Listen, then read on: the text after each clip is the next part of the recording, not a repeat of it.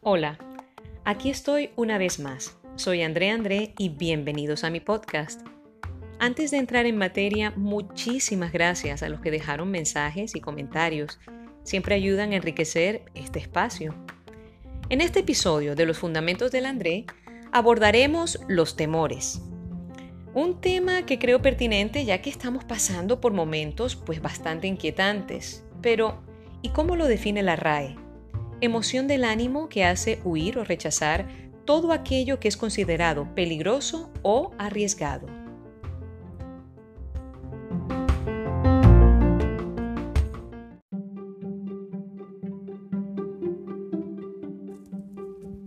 De la definición me quedo con la idea que el temor es una emoción que gira alrededor del rechazo a lo peligroso. Entonces, ahora veo con más claridad que para mí es arriesgado o peligroso, por ejemplo, la oscuridad, la profundidad del mar, las tormentas y el volar. Pero, ¿y qué tienen nuestros protagonistas de hoy que decir al respecto? ¿A qué le temen? ¿Por qué? ¿Y cómo creen que lo pueden superar? Escuchemos. Mi nombre es Juan Carlos Pineda, tengo 45 años, eh, soy comunicador social y creo que mi mayor temor en la vida siempre ha sido el que ocurre después de la muerte.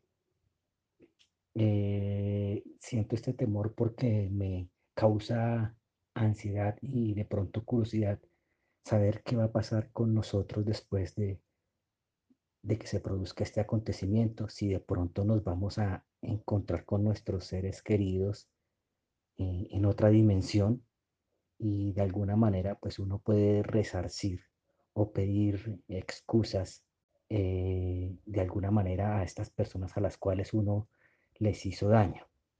Creo que la manera de, de superarlo realmente tiene que ver con estar muy tranquilos, estar de la mano con un ente superior y dedicarse realmente a la familia, a los hijos eso realmente ocupa tu cabeza, ocupa mi cabeza en este caso, para que no, o para que ese temor y esos pensamientos no se den a diario y no sean recurrentes. Mi nombre es Consuelo Ferreiros, tengo 64 años.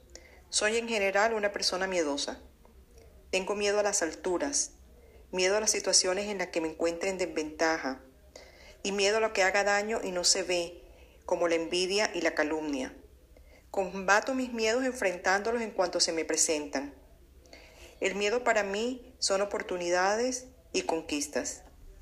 Soy Viviana, tengo 43 años y mi mayor temor como mamá es llegarle a faltar a mis hijos o que ellos me falten a mí.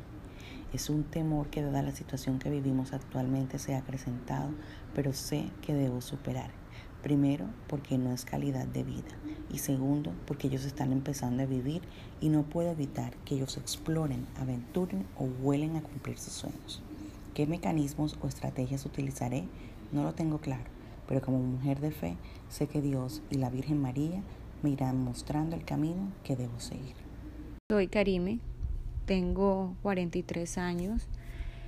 Mi mayor temor es partir de este mundo siendo mis hijos pequeños.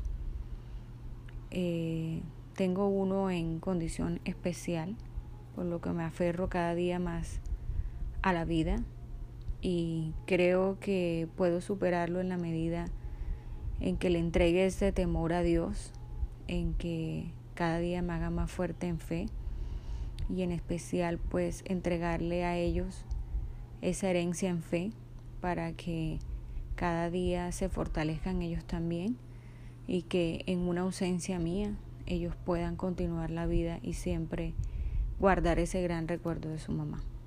Soy Mile, tengo 43 años y cuando pienso en, en miedos y en temores, fui una persona muy insegura y con muchos temores, pero siento que en este momento de mi vida pues me siento muy fortalecida, me siento eh, muy tranquila, muy segura a pesar de todas las situaciones.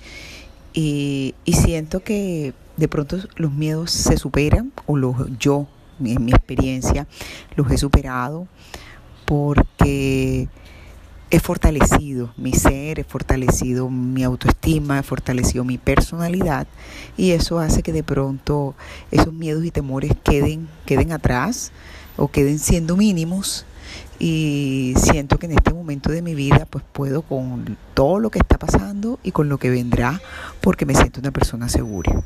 Mi nombre es Eric, tengo 43 años. Mi mayor temor en la vida es no dejar suficiente una huella para poder ayudar a más personas alrededor del mundo, en mayor o menor grado. Creo que es importante que mientras uno esté aquí y pasando por este paseo de vida, es bueno dejar una huella para poder ayudar a otras personas a que su trayectoria sea mejor, en, en mayor grado. Siento este temor porque es lo más importante que he considerado que hay en este momento para mí y por mucho tiempo, desde pequeño siempre he sentido esa inquietud. Y para superarlo, lo que hago es que siempre me pongo a la orden de otros. Y creo que hasta, hasta recientemente es que me vengo a dar la oportunidad de ayudarme y darme más tiempo para mí, ya que la mayor parte de mi vida la he, la he puesto al servicio de otros o ayudado a otros de alguna manera. Así que hagan lo que puedan día a día, hora a hora, segundo a segundo para mejorarle la vida a alguien.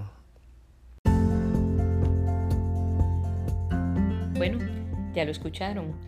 Un reconocimiento muy especial a mis colaboradores ya que no es nada fácil exponer los temores. Y entre ellos comentaron, por ejemplo, temor a lo desconocido, a faltarle a los hijos, a no dejar huella suficiente para ayudar, a las alturas, a las situaciones inciertas y a eso que no se ve. Pero, ¿y qué dice la ciencia? ¿Qué es lo que realmente pasa en el cerebro? Hoy nos acompaña Andrés Ramírez, magíster en neuropsicología y doctor en neurociencias cognitivas aplicadas. Escuchemos.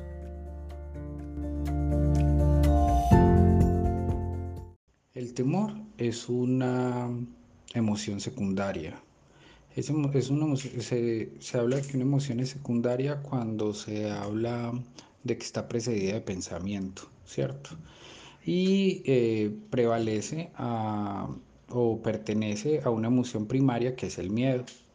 El miedo es simplemente una respuesta activa del cerebro cuando percibe o detecta una posible amenaza, una amenaza a la supervivencia del sujeto, ¿sí?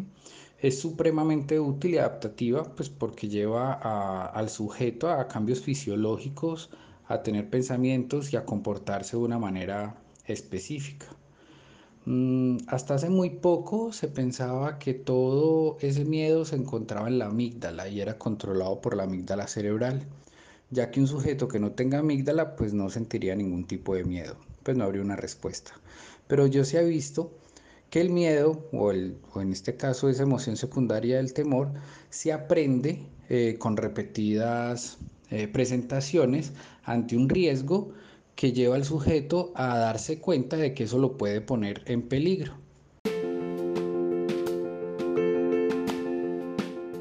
La gente dice y la ciencia explica. Ahora sí, a lo que vinimos. Fundamentos del André.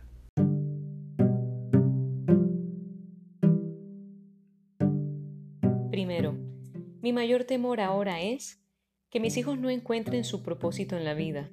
Creo que siento este temor porque hay una diferencia garrafal entre generaciones y dudo a veces de que tengan las herramientas para asumir todos los altos y bajos que se nos presentan. Para no sentir este temor que en mí se traduce en angustia, tengo que aceptar que nada depende de mí y dejar que las cosas fluyan y se vayan dando. Segundo, el miedo y el temor son parecidos pero diferentes a la vez.